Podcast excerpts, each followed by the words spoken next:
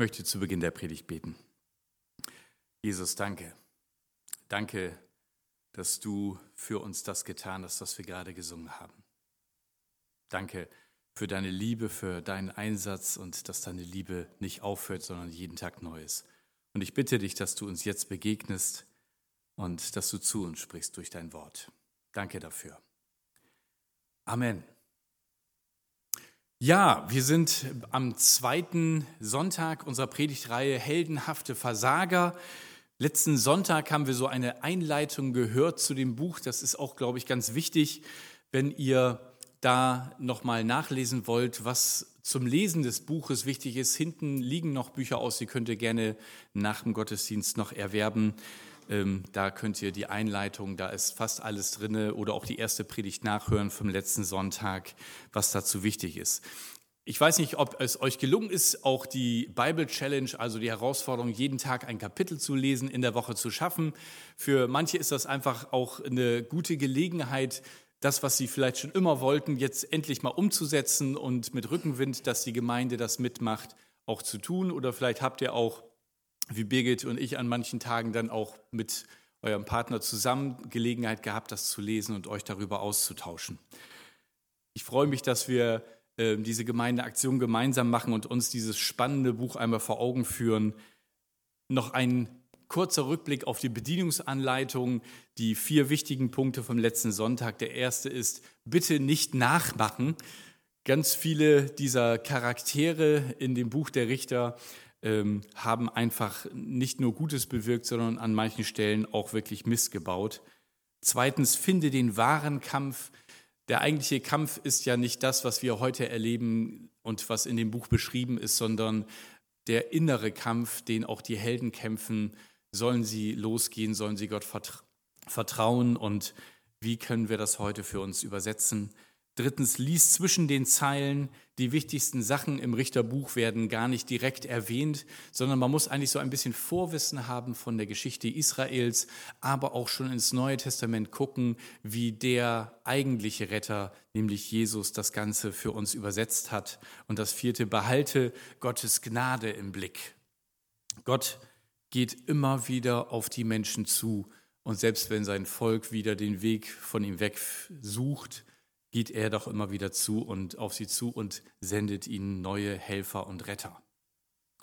Heute geht es darum, wie wir uns gegen Ungerechtigkeit und Unterdrücken einsetzen können und wie das hier in der Geschichte auch dann deutlich wird. Und deswegen die Überschrift heute ist, wer ist der wahre Held? Wir in Deutschland haben ja Gott sei Dank nicht mehr so viel zu tun mit Krieg in den letzten Jahren 70, ähm, 80 Jahrzehnten und ähm, das ist auch sehr erfreulich. Das heißt, die Erfahrung, die wir hier im Richterbuch haben von ähm, Befreiungskämpfen, von Unterdrückern sich zu befreien, ist uns selber weitgehend fremd. In der heutigen Geschichte geht es eigentlich mehr um Frauen als um Männer. Deswegen ist heute auch das Hintergrundbild ein Frauenkopf. Es geht nämlich im Wesentlichen um die Deborah, aber auch eine Jael, eine weitere Frau kommt in der Geschichte vor. Für diese Geschichte heute ist besonders wichtig, Jesus im Hinterkopf mitzuhaben und das, was er uns sagt. Und deswegen gilt Regel Nummer drei ganz besonders für heute, lies zwischen den Zeilen. Und wir wollen deswegen zu Beginn auch einen Sprung voraus machen und schauen, wer Jesus ist und dass eigentlich die eigentliche Sehnsucht im Richterbuch ist, den einen wahren Retter doch zu bekommen und zu finden. Und der ist eigentlich erst in Jesus zu uns gekommen. Als Jesus seinen Dienst begann, ging er einmal in eine Synagoge und ähm, wie das so üblich ist, nahm er die Rolle für den Sabbat und las einen Text aus Jesaja 18. Und da heißt es, der Geist des Herrn ruht auf mir, denn der Herr hat mich gesalbt. Er hat mich gesandt mit dem Auftrag, den Armen gute Botschaft zu bringen, den Gefangenen zu verkünden, dass sie frei sein sollen, und den Blinden, dass sie sehen werden, den Unterdrückten die Freiheit zu bringen und ein Ja der Gnade des Herrn auszurufen. Jesus stellt das bewusst an den Anfang seines Dienstes, weil er damit sagen will, das ist mein Auftrag und mein Ziel. Dazu bin ich gekommen. Es geht in dieser Botschaft, die wir heute hören, darum, dass dieses Ziel sichtbar wird. Und das ist schon im Alten Testament Thema. Es geht um die Auswirkungen dieser Botschaft für unser aller Miteinander. Es geht darum, dass wir sehen, dass Unterdrückung und Ungerechtigkeit noch heute da ist und dass diese negativen Dinge auch heute uns noch betreffen und unser Miteinander stören. Auch heute ist es unser Auftrag gegen Ungerechtigkeit und diese negativen Systeme aufzustehen. Ich will das mal in die heutige Zeit bringen. Wir haben ja bestimmte Berufsgruppen, die damit mehr zu tun haben, zum Beispiel Sozialarbeiter, die in Familien hineingehen und helfen, wo Kinder nicht das Zuhause bekommen, ähm, das sie eigentlich bräuchten, um gesund aufzuwachsen. Und wer in diesem Beruf unterwegs ist, der lernt so manches kennen, was er sich manchmal wünscht, nicht kennengelernt zu haben. Und da gibt es manche Situationen, wo man am liebsten äh, dieses Kind einfach rausnehmen möchte und ihm helfen möchte. Aber das ist alles nicht so einfach. Das ist ein kompliziertes System von Abhängigkeiten, Schwierigkeiten, Schuld und Verstrickung in Dinge, die so komplex sind, dass es unheimlich mühsam ist. Und manchmal ist die Reaktion darauf dann in zweierlei Richtung. Einerseits, dass man merkt, man kann nur begrenzt helfen. Und manchmal ist man einfach auch richtig wütend auf, auf die, die dem Kind die Hilfe versagen, die es eigentlich bräuchte. Aber auch eine andere Berufsgruppe ähm, ist da, glaube ich, ganz nah dran. Polizisten. Mein Cousin ist auch bei der Polizei und ich habe ähm, schon früh von ihm die Geschichten mitbekommen, ähm, was er da so alles erlebt hat. Und Polizisten schauen oft hinter die Fassade und merken, was da im Einzelnen hinter einer schönen Fassade eines Hauses oder auch eines Menschen dann für Abgründe zu finden sind. Und ja, wo sie sich oft wünschen, sie könnten mehr tun, als nur die Menschen aus dem Verkehr ziehen, sondern die Ursachen ähm, da an der Stelle auch bekämpfen. Und manchmal wünschen sie sich, glaube ich, auch, dass Gott einfach selber eingreift und Schluss macht mit dem Bösen, was da zu sehen ist. Und darum geht es heute auch in unserer Predigt. Schauen wir mal ähm, auf unsere Karte, wo wir uns eigentlich gerade befinden in Israel. Wir sind im Norden Israels unterwegs und sehen da so den Flickenteppich der Stämme und dort spielt der heutige Text. Wieder einmal hat sich das Volk von Gott abgewandt und Gott schickt einen Unterdrücker in Person des König Jabin von Kanaan. Und der war ziemlich mächtig. Der hatte nämlich 900 eiserne Streitwagen, wird uns berichtet.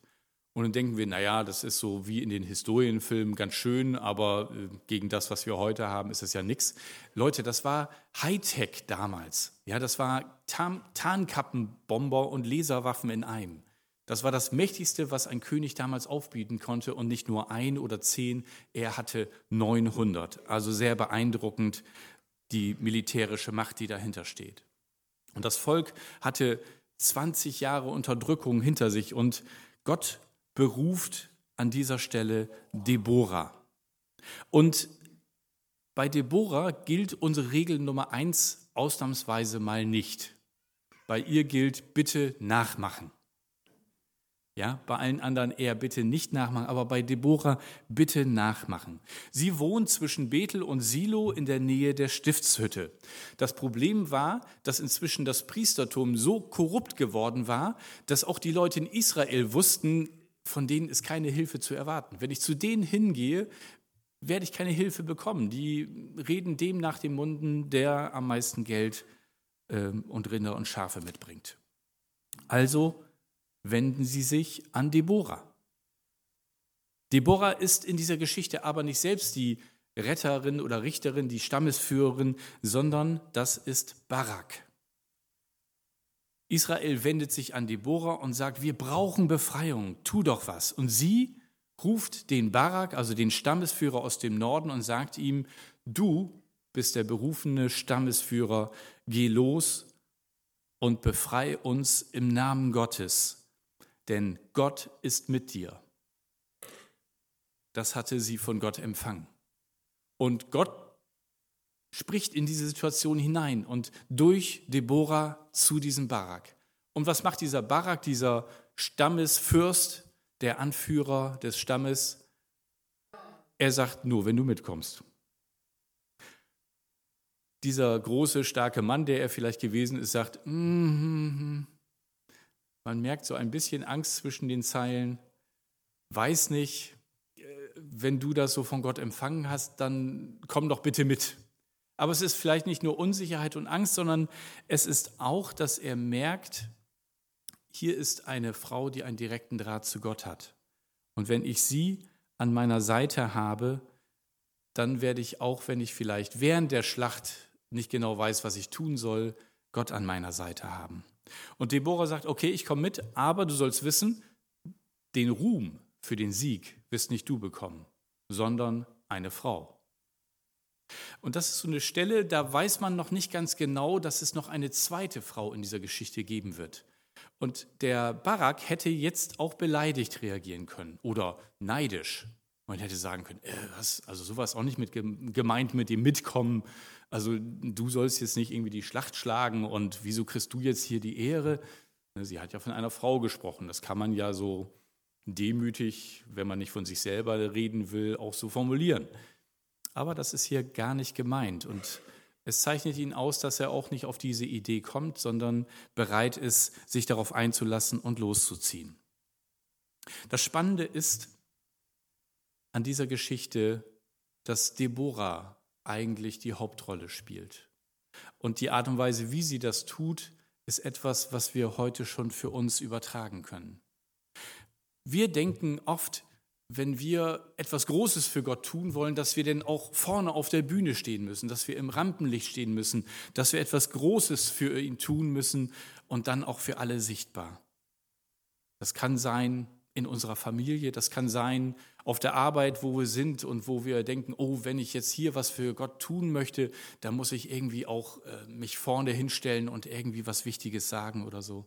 Aber auch in der Gemeinde denkt man manchmal, ja, ich bin nicht so bedeutend und naja, die da vorne, die machen ja mehr für Jesus. Ähm, unser Text heute sagt was anderes. Wir müssen nicht in der ersten Reihe stehen. Um genau zu sein, Deborah rührt in dieser ganzen Geschichte nicht einen einzigen Finger. Sie ist in der zweiten Reihe.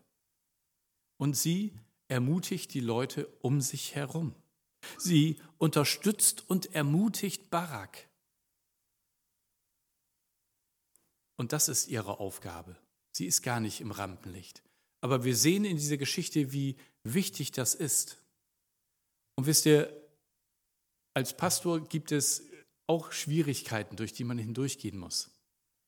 Und wenn ihr euch fragt, wie ich das eigentlich hinbekomme, durch diese Schwierigkeiten durchzugehen, dann hat das auch damit zu tun, dass ich eine wundervolle Frau an meiner Seite habe, die mich, die mich,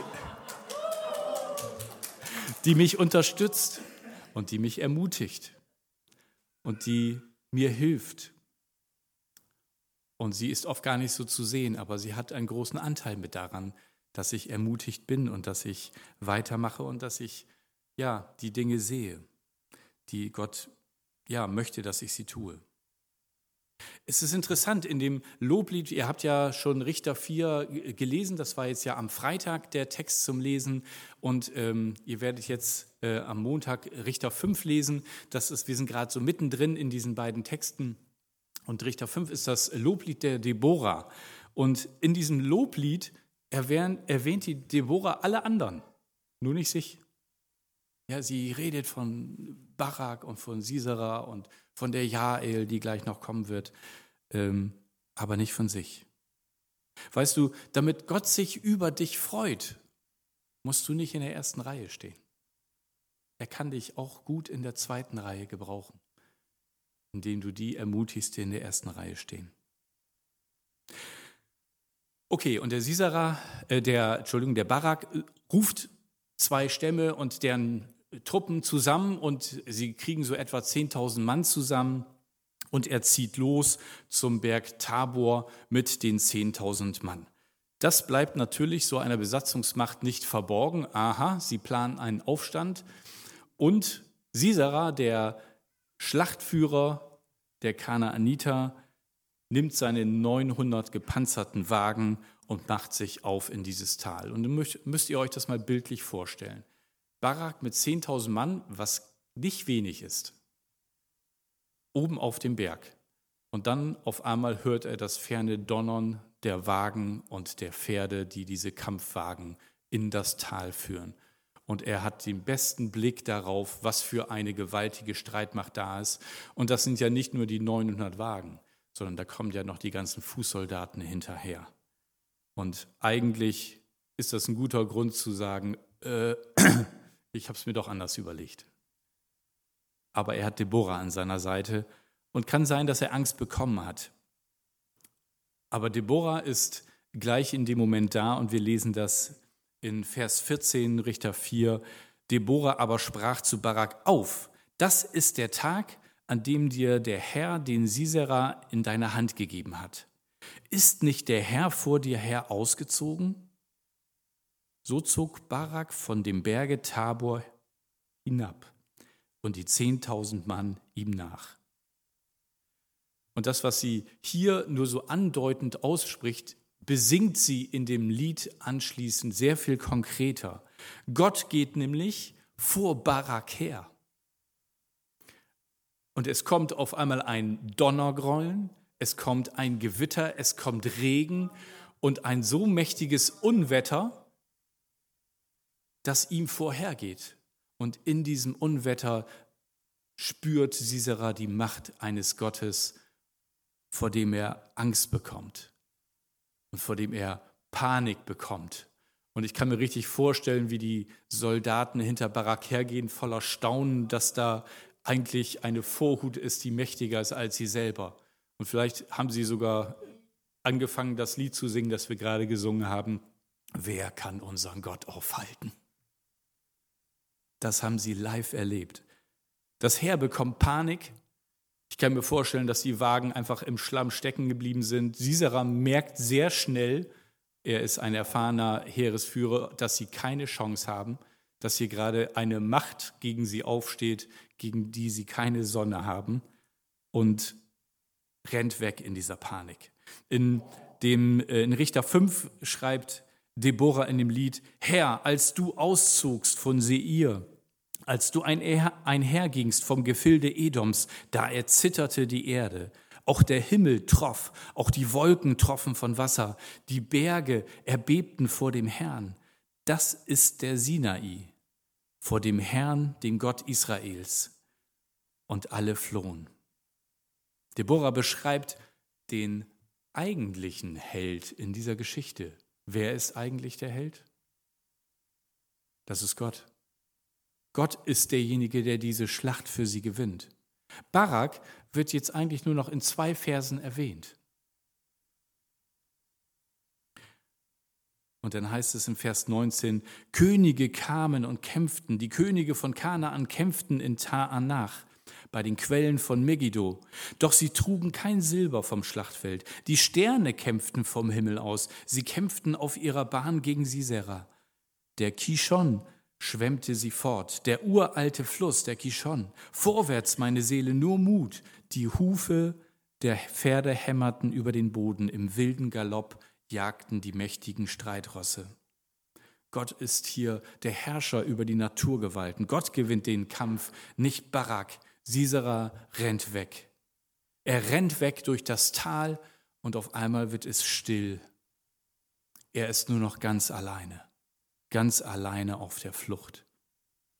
Er rennt durch das Tal Richtung Osten, in Richtung des Hauses von Heber, einem Alliierten, der eigentlich mal zu Israel gehörte, sich aber dann doch vorübergehend auf die Seite der Kananiter geschlagen hat. Und er rennt und sieht dann das Zelt von ferne und läuft dorthin mit letzter Kraft. Und dann tritt diese Frau Jael auf. Und Jael macht etwas, was sich eigentlich überhaupt nicht gehört für eine Frau in der damaligen Zeit. Sie kommt aus dem Zelt heraus und lädt ihn in ihr Zelt ein. Das hat keine Ehefrau damals gemacht. Das hat eine Prostituierte vielleicht gemacht, aber nicht eine Ehefrau. Und Sisera verhält sich in dieser Begegnung eigentlich wie ein Kind zu einer Mutter. Und Jael ist wie eine Mutter und sorgt für ihn. Er, er nimmt dieses Angebot auf der Flucht, jetzt ein Versteck zu finden, dankbar an und bittet sie noch um Wasser. Man merkt, wie lang er gelaufen sein muss, dass er nur noch einen Schluck Wasser will. Und dann möchte er sich eigentlich nur noch hinlegen und schlafen. Schlau wie sie ist, gibt sie ihm kein Wasser, sondern Milch. Also wahrscheinlich so eine heiße Honigmilch. Die macht richtig schön müde. Und er legt sich hin, sie deckt ihn zu wie eine Mutter und er schläft ein. Sie wartet so einen Moment, bis er tief und fest schläft. Dann schnappt sie sich so einen Zeltpflock, den man als Nomade immer dabei hat, nimmt sich den großen Hammer und legt den Pflock auf die Schläfe und schlägt zu. Und Sisera ist tot. Im Gedicht in Richter 5 heißt es so, ab Vers 25, Sisera bat um Wasser und Jael gab ihm Milch. In einer vornehmen Schale brachte sie ihm saure Milch. Dann ergriff sie mit ihrer linken einen Zeltpflock und mit ihrer rechten den Hammer des Arbeiters. Sie schlug auf Sisera ein und zerschmetterte seinen Kopf. Sie zerschlug und durchbohrte seine Schläfe. Er sank, er fiel, er krümmte sich zu ihren Füßen. Er krümmte sich und fiel vor ihren Füßen nieder und lag tot da. Und was ist mit Barak und seinen 10.000 Leuten? Barak merkt in dem ganzen Durcheinander auf einmal, hey, die sind deswegen so chaotisch und panisch, weil sie keinen Anführer mehr haben. Sisera ist geflohen. Wo kann er hingeflohen sein? Er muss durch dieses Tal gelaufen sein und er eilt ihm nach und versucht ihn zu finden. Und dann kommt er zu diesem Zelt von Jael. Und Jael steht vor dem Zelt und begrüßt ihn spöttisch. Ah, na, Barak, auch schon da. Suchst du jemand?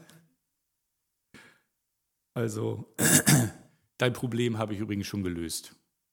Ne? Komm hier, guck ins Zelt. Da liegt er. Brauchst dich nicht mehr zu beeilen. Diese Geschichte von Jael ist echt schwierig. Sie ist total listig und durchtrieben.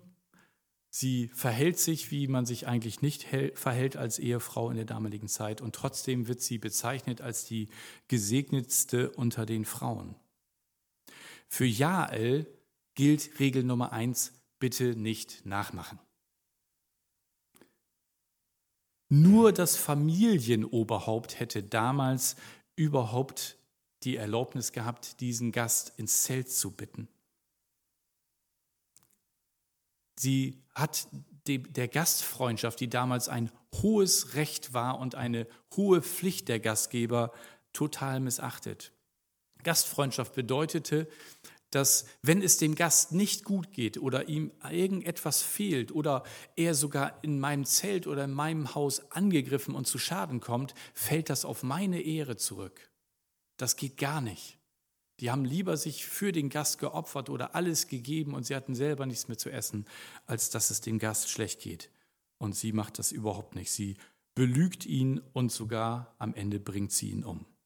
Ja als Motive sind total undurchsichtig.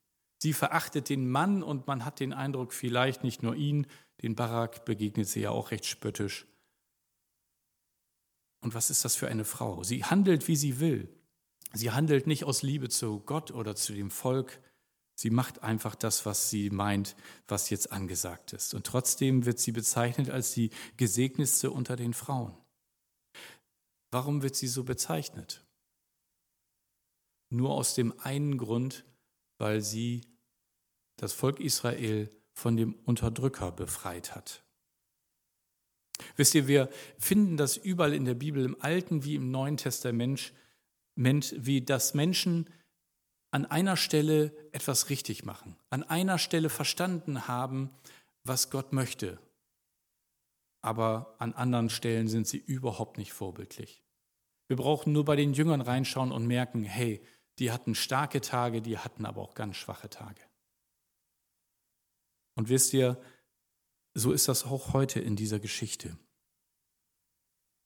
Ich will mal ein Beispiel aus der Jetztzeit nehmen. Wir reden ja in Deutschland durchaus äh, negativ über Trump. Im Wesentlichen kommen eigentlich nur die negativen Botschaften über seine Politik in unsere Zeitungen und entsprechend reden wir negativ über ihn und er gibt uns da auch viele Steilvorlagen. Aber man muss auch sagen, dass in den USA die Religionsfreiheit unter Barack Obama, dem Vorgängerpräsidenten, massiv eingeschränkt wurde, besonders an den Schulen und Universitäten. Und Hillary Clinton hatte angekündigt, diese Politik weiterzuführen und das noch heftiger zu machen. Und das haben viele Christen befürchtet. Und deswegen haben sie Trump gewählt. Und man muss sagen, er hat diese Religionsfreiheit weitgehend wiederhergestellt. Er hat das, was vorher negativ war, zurückgenommen und hat an vielen Stellen sich auch zum Beispiel für das ungeborene Leben eingesetzt. Wenn man so will, kann man sagen, Gott hat Trump benutzt, um diese Dinge wieder zum Guten zu wenden. Ein Fehler, den aber manche Christen in den USA machen, ist, dass sie sich jetzt komplett hinter der Person von Donald Trump stellen und sagen, ja, das ist unser Mann. Und ganz ehrlich, das ist er nicht. Er ist nicht ein Mann Gottes. Der Trump ist moralisch ein Desaster. Der ist kein Vorbild in allen Bereichen seines Lebens. Und seine Motive sind noch unerklärlicher als die von Jael. Muss man einfach sagen. Und wisst ihr, wenn wir uns in diesen Kampf begeben gegen Ungerechtigkeit, dann wird es immer wieder Menschen geben, die an einer oder der anderen Stelle etwas Gutes bewirken. Aber wir müssen aufpassen, dass wir die Leute nicht als Held hochjubeln und sagen, hey, mit allem, was diese Person tut, da kann ich mich dran orientieren. Die können wir als Held feiern. Wisst ihr, was ja an dieser ganzen Geschichte im Alten Testament so komisch ist, dass, dass hier Vergeltung gefeiert wird. Dass das, was wir von Jesus wissen, was wir nicht tun sollen, hier gefeiert wird. Jesus sagt, liebt eure Feinde, segnet die euch fluchen. Und hier wird Vergeltung, also Mord, gefeiert. Barry Webb hat dazu etwas gesagt, was ich ziemlich hilfreich finde, um besser zu verstehen, was wir über 3000 Jahre Abstand und in einer anderen Kultur oft nicht verstehen. Er sagte, viele haben die Brutalität nie persönlich erlebt. Deshalb sollten wir nicht vorschnell über Menschen urteilen, die mit Genugtuung reagieren, wenn ein Verbrecher die gerechte Strafe erhält. Dass Gott tatsächlich auch mit Gewalt Gerechtigkeit schafft. Das ist uns fremd. Aber Menschen, die in dieser Situation sind, die sehnen sich nach dieser Art Gerechtigkeit. Die warten auf Befreiung, die warten darauf, dass endlich jemand in dieser ganzen Ungerechtigkeit Recht schafft und verwirklicht und durchsetzt. Und ja, es gibt auch immer wieder Geschichten von Gewaltfreiheit und Vergebung. Und die strahlen noch sehr viel heller. Ich erinnere mich gut, und ihr kennt die Geschichte vielleicht auch äh, von Günter Greve, der vor kurzem erst verstorben ist, der erleben musste, wie eine seiner Töchter umgebracht wurde. Und der mutmaßliche Täter, der aber nie überführt werden konnte, saß in Untersuchungshaft. Und Gott hat ihn als Vater aufgefordert, zu dem hinzugehen und ihm zu sagen, dass er ihm vergeben hat. Und ich weiß noch, wie er das erzählt und gesagt hat, Gott, das kann ich nicht, das, was du jetzt von mir verlangst, das ist zu heftig. Und er hat da wirklich mit gerungen. Aber er ist gehorsam gewesen und er ist zudem ins Gefängnis gegangen und hat gesagt, ich weiß nicht, ob sie meine Tochter umgebracht oder haben oder nicht, aber Ich möchte Ihnen sagen, dass ich ihn vergeben habe, weil Gott auch mir vergeben hat. Wir wissen vom Neuen Testament, Gewaltlosigkeit heißt, Gott liebt nicht nur die Opfer, sondern auch die Täter. Und das ist das, wofür Jesus am Kreuz gestorben ist. Aber es gibt auch noch einen zweiten Aspekt hier, und das ist die, das Vertrauen auf Gottes Gerechtigkeit.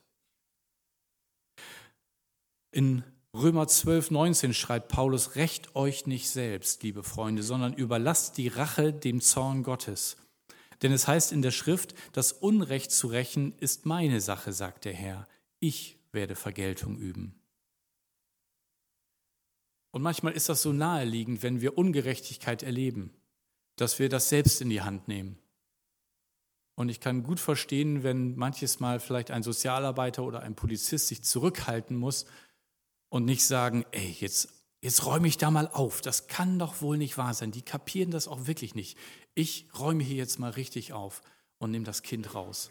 Oder die Jungs hier, die machen doch, die machen doch das Gleiche nächste Woche wieder. Die müssen mal einen ordentlichen Denkzettel bekommen. Es geht aber darum, dass wir darauf vertrauen, dass Gott diese Gerechtigkeit eines Tages am Ende der Zeiten herstellen wird. Der Theologe Miroslav Wolf aus Kroatien hat selbst in seinem Heimatland diese Unterdrückung und Gewalt erlebt. Die Kriege, die vor etwa drei Jahrzehnten dort durchs Land gegangen sind, durch das ehemalige Jugoslawien, sind bis heute eigentlich nicht beendet. Zwar offiziell, aber sie gehen unterschwellig noch weiter. Da ist noch keine Vergebung passiert und noch keine Versöhnung.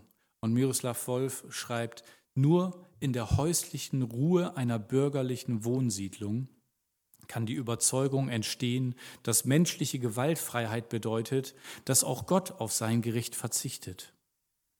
In einem verbrannten Land, getränkt mit dem Blut unschuldiger Menschen, wird diese Überzeugung ausnahmslos sterben. An anderer Stelle schreibt er, ich setze mich ein für Versöhnung und Gerechtigkeit in meinem Heimatland. Und wisst ihr, was mir die Kraft dafür gibt, dass ich nicht zurückschlage, dass ich nicht sage, ihr seid mir doch alle egal, dass ich darauf vertraue, dass egal ob ich versage oder Erfolg habe, Gott Gerechtigkeit schaffen wird. Und deswegen bleibe ich dran, deswegen engagiere ich mich für Versöhnung, deswegen engagiere ich mich für Gerechtigkeit und gegen Unterdrückung weil ich die Hoffnung habe, dass Gott das zum Erfolg bringen wird. Wer ist denn jetzt der Held in unserer Geschichte? Deborah? Barak? Jael? Nein, der eigentliche Held ist Gott. Und wenn wir anfangen, uns einzusetzen für soziale Gerechtigkeit und gegen Unterdrückung in dieser Welt, dann müssen wir das im Hinterkopf behalten. Gott ist der eigentliche Held. Er schafft Gerechtigkeit. Der wahre Held auch in unserer Geschichte muss immer Gott bleiben. Nicht wie Barak oder Jael sollen wir uns verhalten, sondern wie Deborah. Auf ihn hören und dann die unterstützen, die sich für Gerechtigkeit einsetzen und selber die Schritte gehen, die Gott uns zeigt. Gott ist der wahre Held in dieser Geschichte. Barak sucht eigentlich nur Ruhm, den er dann nicht bekommt, weil Jael zu ihm, ihm zuvorgekommen ist. Jael selbst hat total unklare Motive. Aber Deborah, die will diesem großen Helden dienen, die will Gott in die Mitte stellen und ihn loben. Und ich lade euch ein, diesem wahren Held Gott zu vertrauen, der auch deine und meine Situation kennt und der auch eine Lösung hat für die vielen Sachen, die wir nicht lösen können. Und er wünscht sich so sehr, dass wir sein Herz teilen und dass wir aufstehen gegen Ungerechtigkeit und dass wir uns dafür einsetzen. Sklaverei ist nicht eine Sache des vorletzten Jahrhunderts. Sklaverei ist heute größer, nur unsichtbarer geworden. Menschenhandel ist auf der ganzen Welt viel stärker als noch vor 200 Jahren.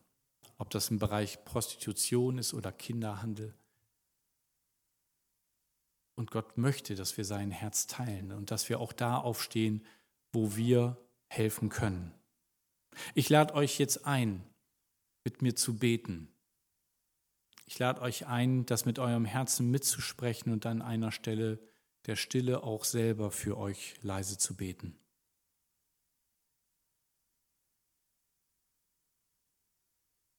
Herr, bitte vergib, wo ich selbst mir Gerechtigkeit schaffen wollte, wo ich dir und deiner Gerechtigkeit nicht vertraut habe. Herr, vergib, wo ich selbst ungerecht und zornig oder stolz gehandelt habe. Und Herr, mir kommt gerade etwas in Erinnerung und ich bringe es dir jetzt in der Stille mit der Bitte um Vergebung.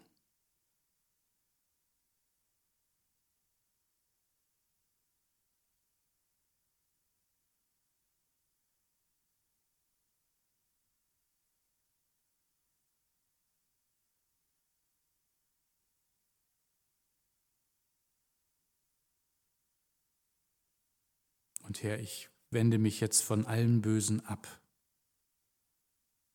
und bitte dich um deine Vergebung.